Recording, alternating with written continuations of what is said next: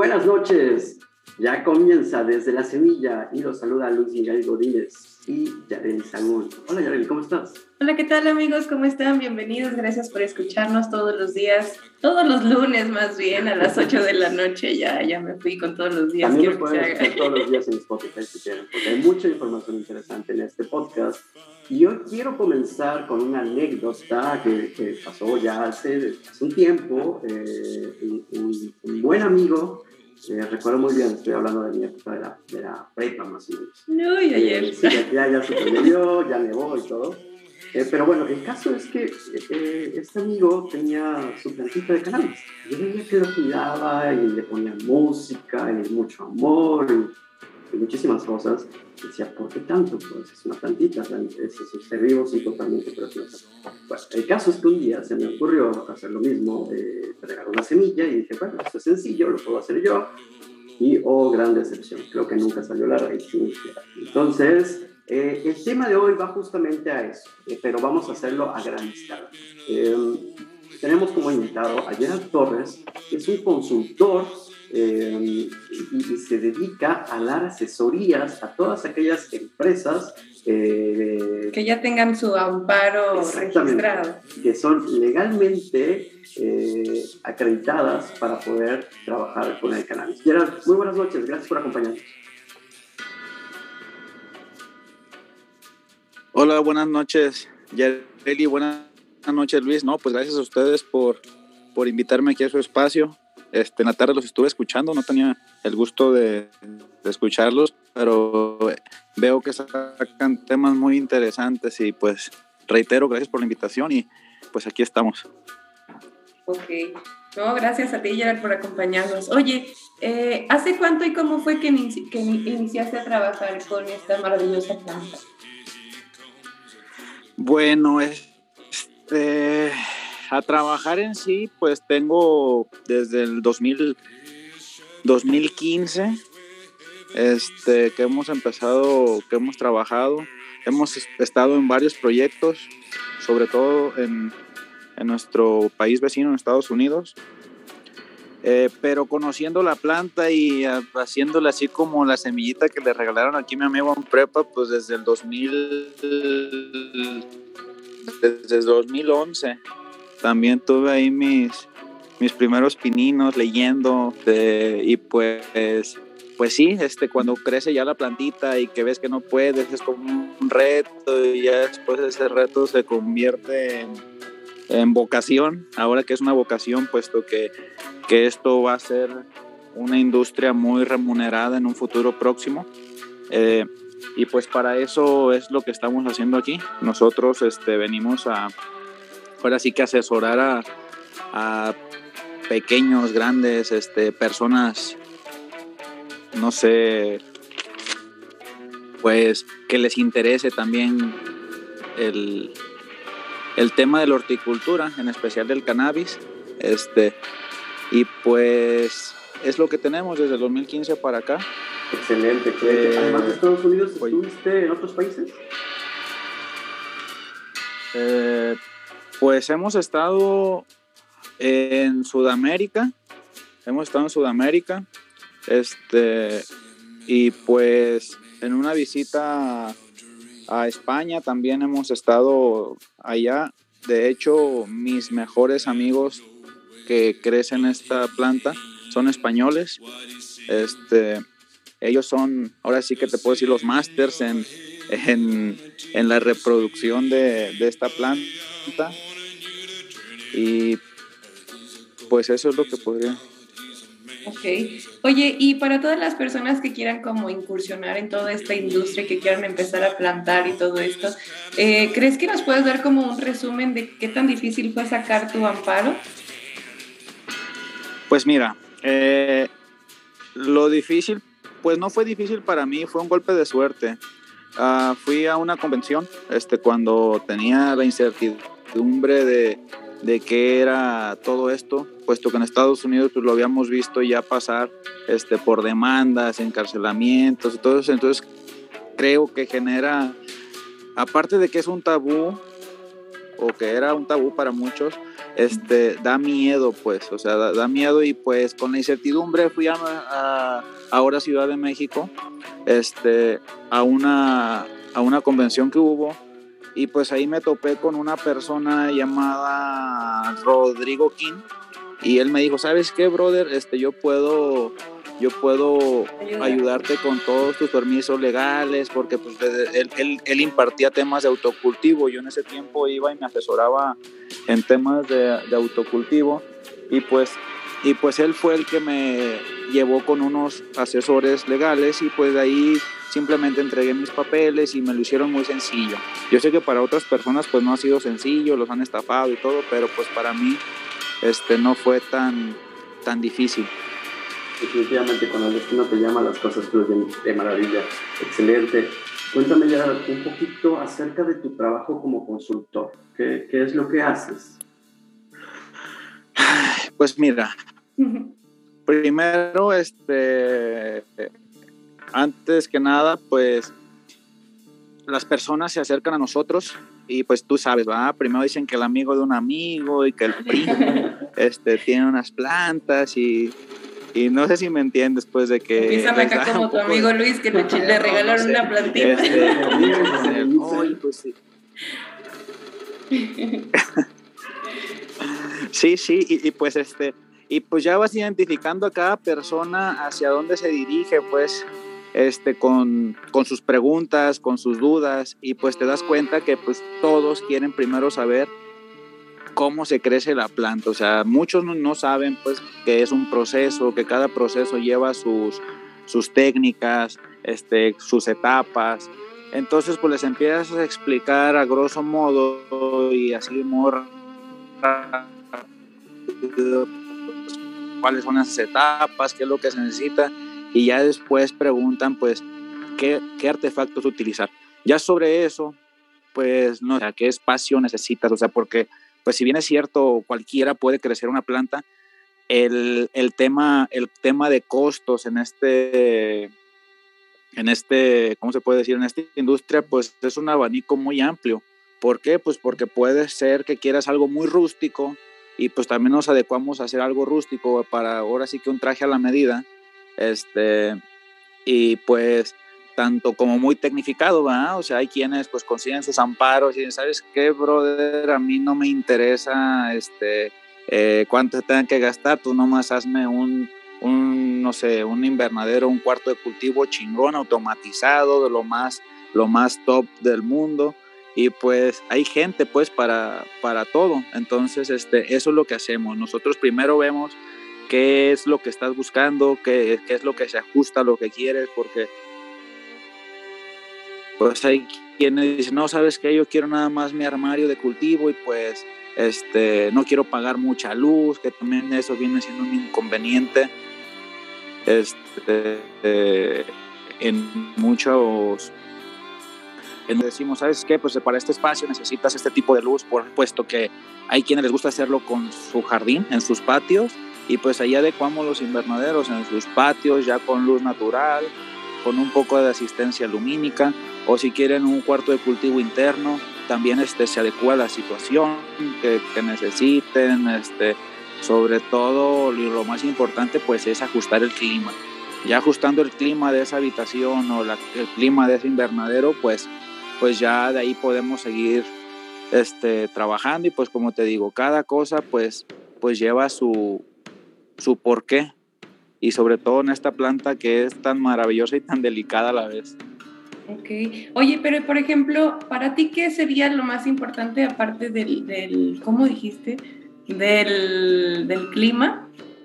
¿El clima se adecua con, con las luces, con, con, la humedad, con, con, qué, con qué tantos artefactos se puede adecuar? Mira, este, esto no es en general para todo el país. Eh, estamos hablando aquí de la República Mexicana. Eh, puesto que por decir, si nos vamos hacia el sureste, pues allá la humedad es muy alta y necesitas una, un aparato que se llama deshumidificador. ¿Por qué? Porque la humedad relativa este, es muy alta, entonces eh, hay que bajarla para condicionarla a la etapa de tu planta. se necesita un deshumidificador, sobre todo un higrómetro para poder medir este, la, la, humedad, este, un termohigrómetro para con ese mide las dos cosas, la temperatura y la humedad.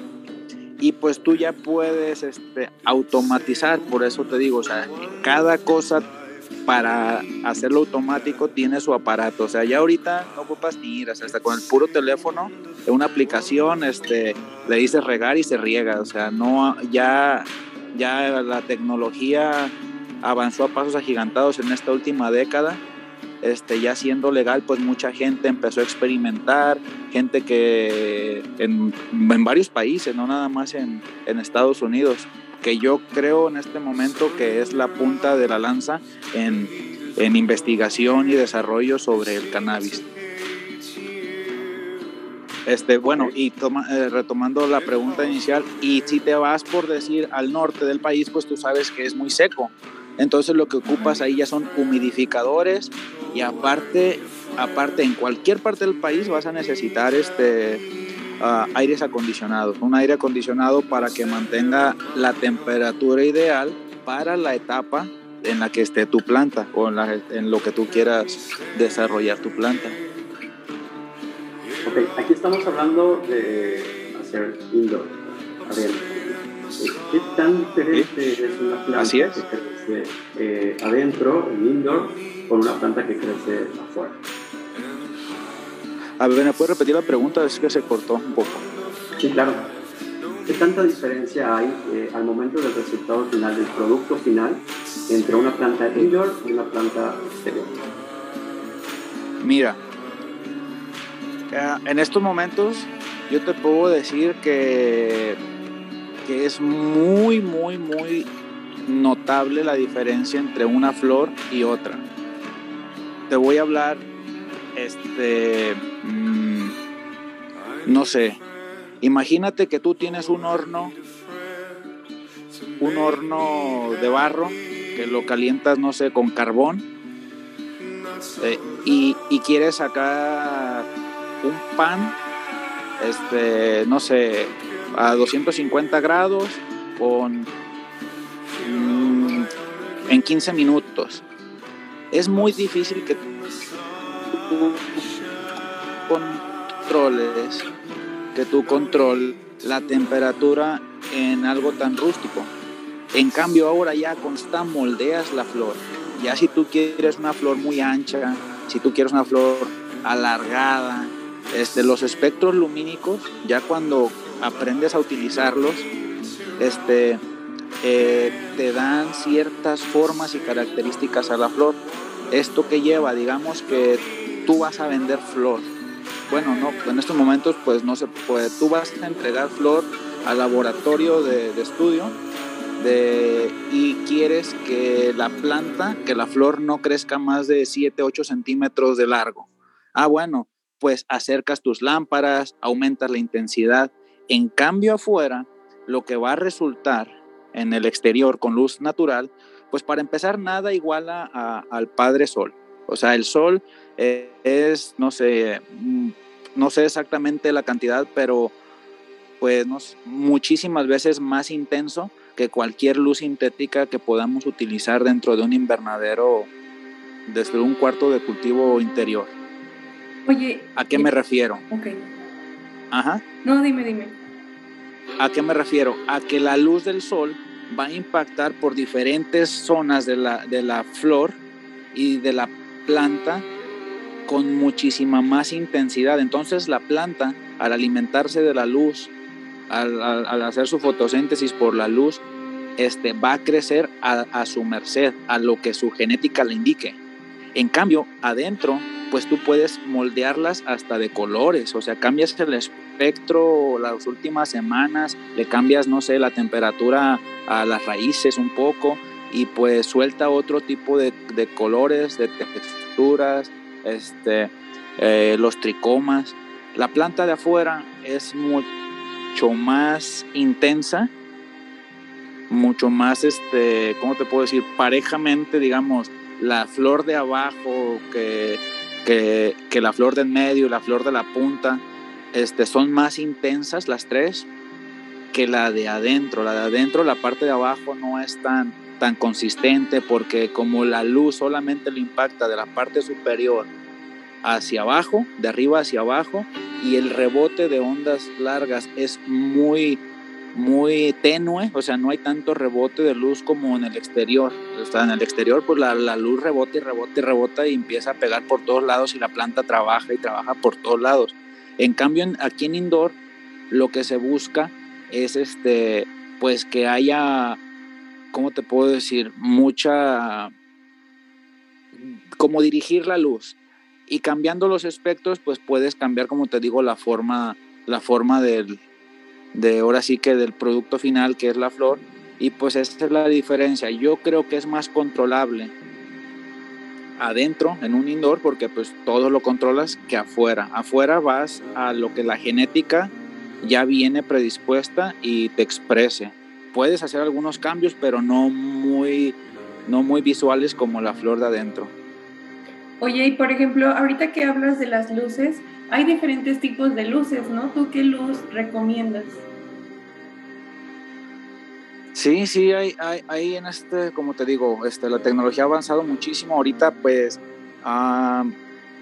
yo de recomendar, este, es lo que más experiencia he tenido en estos momentos, que es la de HPS. Este, son luces que tienen sodio, son luces de sodio. Eh, he utilizado LEDs. De, eh, la luz LED es muy, muy buena ahora ya la están mejorando cada vez más. Este, ya hay empresas que se dedican específicamente a, a mejorar su luz para, para este tipo de planta, en específico para esta planta. Entonces, pues también hay metales álidos, también tenemos una que se llama LEC, que es, este, se podría decir, eh, en consumo y producción, pues la mejor, más sin embargo para otras etapas no te sirve. Pero yo creo que la más, ¿cómo se puede decir? La más versátil es la, la de sodio, la que todavía utilizan muchas, muchas personas, la de alto poder de sodio, porque la puedes utilizar tanto como en vegetación como en floración. Digamos, metales álidos, este, metal halide, eso se utiliza más en vegetación por su espectro azul que en floración. Y pues LEC este, te hace unas flores hermosas, muy, muy compactas y todo, pero este, no hay de mucha cantidad, pues de espectro de mucha cantidad como lo hay de, ahorita en el mercado hay hasta de 2500 watts en una de HPS, lo mismo que puede haber comparativamente en una LED, más sin embargo, este, para, para el arranque, pues no puedes comparar los precios, más sin embargo, dependiendo también el consumo de luz, o sea, si, si tú tienes, digamos, tu amparo salió y lo puedes ubicar en un rancho con un, con un subsidio de luz agrícola, pues es mejor o no mejor, no puedo decir que es mejor, pero sí, sí puede ser que sea menos costoso que, que, que instales HPS, que son este, de sodio, que las LED, porque una lámpara de luz LED te está valiendo entre muy buena, de buena calidad y, y, comparativa en 1000 watts, te está saliendo sobre 800, 900 dólares en una tienda en Estados Unidos, más la importación y los impuestos, pues aquí te viene saliendo arriba de 20 mil pesos. Una, una luz mucho más de 20 mil pesos una, una luz de LED comparativa en una que te va a salir en 350 dólares de, de, sodio. Entonces, pues ya ahí este, te pones a pensar, este, oye, pues cuánto gasto de luz, o sea, hay, hay muchas, muchas cosas que analizar para hacer este, un, una buena instalación. De luces, pues como te digo, hay varias luces y por, lógicamente, pues hay varias marcas ya es a cada quien lo que le guste, pero pues gracias a que hay mucha competencia, pues los precios son muy parecidos en, en todas las marcas. Pero lo bueno es que cualquier cosa este, pueden preguntarte y, y, trabajar contigo. Hoy tenemos una pregunta del público que es, estaban preguntando cuál es la variable que consideras de más cuidado en la planta. No, no hay una no hay una. ¿Sabes qué pasa? Este, te puedo decir que, que, el riego, pero pues por mejor riego que tengas, si no tienes la temperatura adecuada, digamos que está muy caliente tu, tu cuarto de cultivo, pues aunque tengas un riego excelente, que esté muy bien este, calibrado tu pH o, otras variantes que se necesitan en, en la alimentación, pues no vas a poder tener un buen producto. Y si no tienes también un buen sustrato que se lleve con tus nutrientes, este, también no puedes. O sea, no hay algo que tú digas, ay, ¿sabes qué? Yo creo que es que es un todo, o sea, que es un todo, que debes de aprenderte los parámetros, al cabo no es mucho, en verdad la planta no vive mucho tiempo, la planta vive 60 días. Yo creo que cualquier persona se los puede aprender de memoria ya sabiendo qué hacer y controlando pues todo, todos los segmentos que, que se deben tener, todos los cuidados, ya sea clima, ya sea sustrato, ya sea alimentación. En cualquiera de esas tres que falles, puede ser crítico para la planta. De hecho, es crítico para la planta. Hay unos parámetros que son más variables, digamos, yo tengo una temperatura de, no la puedo bajar, digamos, me dicen, ay, ¿sabes qué hago? No puedo bajar el cuarto de 28 grados. ¿Qué hago? Ah, pues yo te recomiendo que riegues temprano. ¿Por qué? Porque la humedad este, va a subir, la humedad y va a refrescar un poco el ambiente y te recomiendo que si no puedes bajarlo tanto, pues te recomiendo un fogger, cómprate un fogger, no sé, de 800 mil pesos y que te aviente una brisa, que te aviente una brisa, no sé, a las cuatro horas de que tus luces hayan prendido. Entonces vas a poder no bajar la temperatura, pero sí vas a refrescar la planta. Entonces la planta va a estar más contenta en su, en su medio y en su, en su hábitat, pues. Este, eh, como te digo, no hay una medida, no hay una que te diga que sea lo más importante porque pues puedes tener también todo eso y que tu planta no sea una genética adecuada para adentro, porque así como nos dijo Luis temprano, ahorita que empezamos el programa, me regalaron una semilla, sí, pero puede ser que esa semilla no sea adecuada para crecerla adentro, solamente es para exterior. Entonces, pues por más cuidados que tengas, por el mejor, no sé, cuarto y innovador, todo lo que tú quieras tener, pues no vas a tener un buen resultado, puesto que la planta no se presta para, para ese environment, para ese, para ese clima, no sé, para ese ecosistema, sí. Entonces todo es muy importante. Pero perdón por la interrupción, ya eh, ahora que estamos hablando de tipos de plantas, de tipos de cepas, de, semillas, nos preguntan, eh, una pregunta de la audiencia es, ¿cuál es la planta o flor más artesanal y cuál es la que tiene mayor valor en el mercado? Uy, buena pregunta. Ay, mira, pues este, la planta más artesanal, no, no, no mm, pues sé que los costos de mercado en estos momentos pues se lo lleva por, por largo pues el indoor porque pues la, el gasto de inicio pues es, ese es alto y pues se tienen que recuperar inversiones, bla, bla, bla.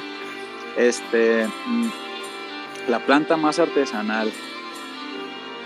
No comprendo al 100% la pregunta, pero me imagino que hablan de strains. Este, pues todos los que estén de moda, en verdad ha cambiado mucho ahora con tantas cruzas que hay. Este, eh, me declino por, pues no sé, hay muchas, es que de verdad hay muchas, es, que ahorita es como los vinos, ya hay tanta, tantos cruces entre, entre strains que, que de verdad es muy difícil contestar esa pregunta porque es de gustos. Hay personas que les gusta este un sabor afrutado, hay quienes les gusta un sabor como a tierra, este, los terpenos pues ya se, ya se mezclaron, los sabores, los colores, o sea, ya, ya, ya, no, ya no es como antes, pues ya ahorita hay una gran variedad de, de, de plantas que pues la pregunta sería muy difícil contestar, puesto que si me lo hicieras a mí, no no tengo una, no tengo una respuesta. En verdad a mí me encantan este, ahora sí que, que, crecer todas, porque todas tienen sus peculiaridades, todas, todas, todas, este, todas, todas en un sentido genético, industrial, este, ya, ¿cómo se puedo decir? Como estabilizado. Sí, porque hay unas que por decir hacen gente, ah, ¿sabes qué? Yo crucé mi lemon coco con mi mango no sé qué y tengo ahorita una muy chingona y te la voy a regalar y te regalan las semillas y pues resulta que, que para empezar este pues tienen deficiencias para germinar después este para para vegetar pues no no crecen bien eh, eh, eh, la, la madre que utilizaron pues venía enferma no sé traía ácaros entonces todos esos virus que transmiten los ácaros se transmiten de generación en generación en las semillas. Entonces pues como te digo este mm, es muy difícil, pero voy a decir una, hay una que a mí me encantó, la conocí en California, se llama Wedding Cake, es una que está cruzada, pues que tiene kush, que tiene este toques de naranja, o sea, son terpenos de naranja, terpenos de tierra, este es muy sedativa, no sé, con es más índica que sativa. Espero contestar su pregunta. Sí, sí, eh, totalmente. Yo creo que sí se, sí se respondió. iba un poquito más al tema en valor de mercado entre eh, exterior o indoor, pero pues tú lo dijiste hace un ratito, ¿no? Ah. Eh, la, gran ventaja del indoor es que tú puedes hacer la planta a tu gusto. Y yo creo que eso le agrega valor también. Ah, no, sí, claro. Fíjate que yo te voy a decir la gran ventaja la gran ventaja que hay ahorita en estos momentos en México, estamos hablando de México, de consumir una planta indoor a una planta outdoor. Para empezar, el lavado de raíces para finalización y que puedan consumirse por medio de una combustión. ¿Qué quiere decir? Que agarres, este, deshagas tu flor, la haces, este, no sé, tu, tu cigarrillo, tu cigarro, toque, como le quieras llamar, y lo combustiones. Bueno, no sé si recuerdan que en la primaria nos hicieron llevar una rosa yo sí, pues ya que ya estamos veteranos, este, una rosa y le pusieron un tinte al agua y ya pues la flor agarraba ese color del tinte. Se hacía azul, se hacía roja, se hacía el color que le pusieras del tinte. Bueno, imagínense lo mismo con fertilizantes, ¿sí? No controlados. ¿Qué quiere decir? En el exterior la gente no sabe que tienes que lavar la flor que consumes. Tienes que quitarle todos los químicos, todos los, fertilizantes, tienes que matarle toda la vida. ¿Qué pasa? Tú, tú al sembrar en exterior estás expuesto a parásitos, a hongos, a bacterias, a cosas ajenas que tú no le proporcionaste a la planta, más sin embargo, para que haya vida en la tierra, pues tiene que estar eso. ¿Qué pasa? Se genera una simbiosis. Todos esos hongos, bacterias este, y, parásitos empiezan a trabajar adentro de la planta. Entonces la gente no sabe, pero ah, mira, esta, aquí la tierra está muy chingona y crece bien bonito. No quiere decir que porque esté bien nutrida. Quiere decir muchas veces que tiene muy buena vida ahí. ¿Qué pasó? Se compostó la tierra durante, no sé, siglos, este, y la planta hizo una simbiosis con los hongos y las bacterias, y, pero antes de tú poder consumirla, Imagínate que no la lavas, ¿qué va a pasar? Pues adentro tiene honguitos, tiene hongos, tiene bacterias. Tú la vas a matar y la vas a colgar. No quiere decir que haya sacado las bacterias ni los hongos de la planta de adentro. Entonces, ¿qué vas a estar? Vas a estar fumando hongos y bacterias no maléficos, más sin embargo, no es lo que puramente debe de saber, porque vas a ver como a carne quemada, o sea, a carne de bacteria, ¿va? no carne humana, a carne de bacteria, a carne, o sea, no sé si me entiendan ese proceso. Y en cambio en indoor, la mayoría de las personas que se pone a, a trabajar en esto, pues sabe de estos parámetros. ¿Y qué pasa? Pues una semana antes o dos semanas antes comienzan a, hacer, a lavarla, a hacerse los lixiviados y a, y a ver que vengan sin partículas ya, nada, o sea, matas toda la vida en la tierra y después la lavas y haces así como, no sé, como, pues, un wash, o sea, un wash de todo y la planta queda sin ni un sabor, solamente queda con el sabor de los terpenos que son de la genética y, y consumes una planta muy limpia. Esto no mucha gente lo sabe. Este, entonces, cuando tú compras planta que es de exterior, de una persona que dice, ay, ¿sabes qué? Yo utilicé cáscara de huevo este, y, y té de plátano y eso, no quiere decir que sea orgánica, ¿sí? Este, quiere decir que se alimentó de una manera que podría llamarse orgánica, pero no es orgánica. ¿Por qué? Porque el huevo no lo puede procesar como calcio, necesita desintegrarse, necesita compostearse, y ya después la planta lo va a asimilar en lo que se haya convertido, ¿sí? O sea, nosotros podemos, no sé, agarrar todos nuestros alimentos que nos sobran, hacer la composta y hacer una gran tierra y dentro de un año ya podemos sembrar la planta. Sí, sí va a estar ahí, mas no quiere decir que sea orgánico. ¿Sí? ¿Por qué? Pues porque lo para ser orgánico pues son procesos muy difíciles, o sea, un control muy difícil porque este, hasta el aire puede ser inorgánico, creo. Sí, lleno todo de los Entonces, eso, toda la contaminación. Así es, entonces, este, mira, entonces la diferencia en precios, pues, pues más que nada es en eso. ¿Por qué? Porque una planta de afuera pues al estar a la intemperie no va a consumir los mismos alimentos que tú la tuvieras aislada en una maceta. O sea, directamente lo que le pongas a la maceta se lo va a comer la planta. ¿Y por no va a haber desperdicio. Por ejemplo, para que la planta pueda empezar a crecer de la mejor manera, o sea, el sustrato, ¿qué tipo de sustratos recomendarías?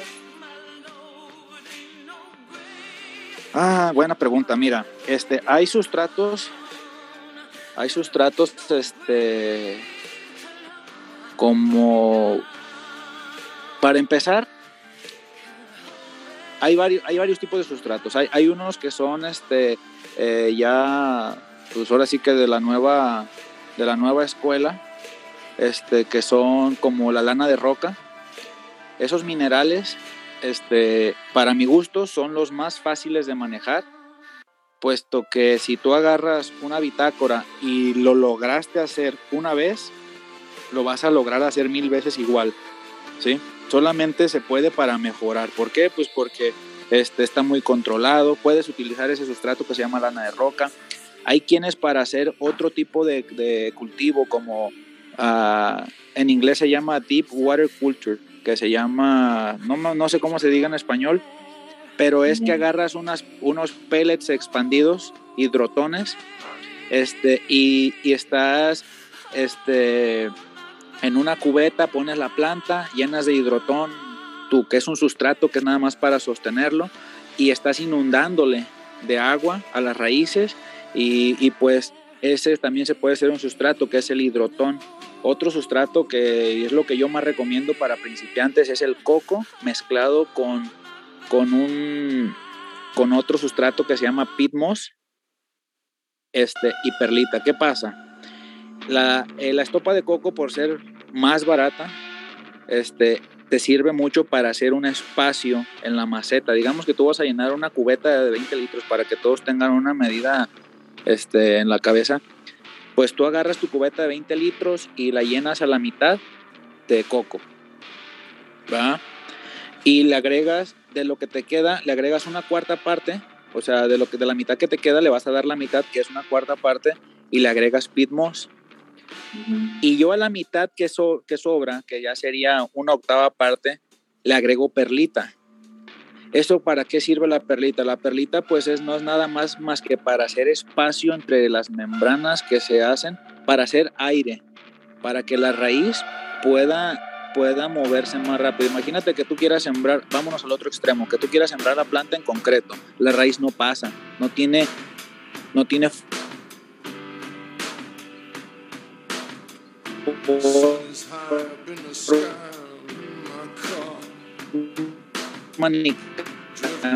minitos por donde por donde este todo con el pitmos después hay que de, de, aire que te da la, la perlita en el centro del país creo que le llaman también, este, hay otro producto que se llama HAL, nada más que es un poco más pesado, hace que tus, que tus tiestos, macetas sean más pesadas y ese es un gran sustrato, una revoltura de, lo revuelves eso, este, lo dejas mojado dos días para que, para que empiece a, soltar sus sales también el coco si tiene alguna sal y que se haga homogéneo.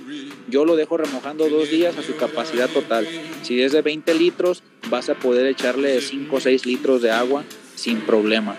y también te ayuda para saber, mande.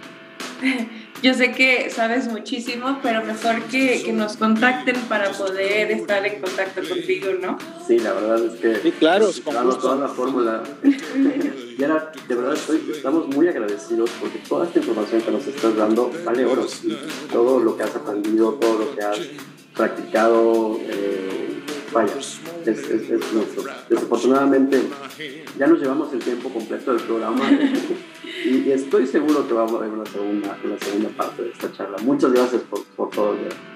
No, pues muchas gracias a ustedes por invitarme, de verdad, este, cuando gusten, este, pueden comunicarse pues aquí con ustedes si necesitan alguna asesoría, gente que nos esté escuchando, estamos a sus órdenes, este, y también pues ponemos a su disposición este, todos los insumos. Si necesitan, podemos contactarlos en cualquier parte del país con gente que les provea los insumos que necesiten. Y pues otra vez, muchas gracias por invitarnos y espero que si haya una segunda oportunidad de, hablar con ustedes. Seguramente sí. Muchas gracias a todos los que nos escucharon. Esto es Desde la Semilla Yareli. Muy buenas noches. Muchas gracias a todos. Nos vemos el siguiente lunes, amigos. Gracias. Buenas, buenas noches. Hasta luego. Buenas noches. Shall we leave this place now?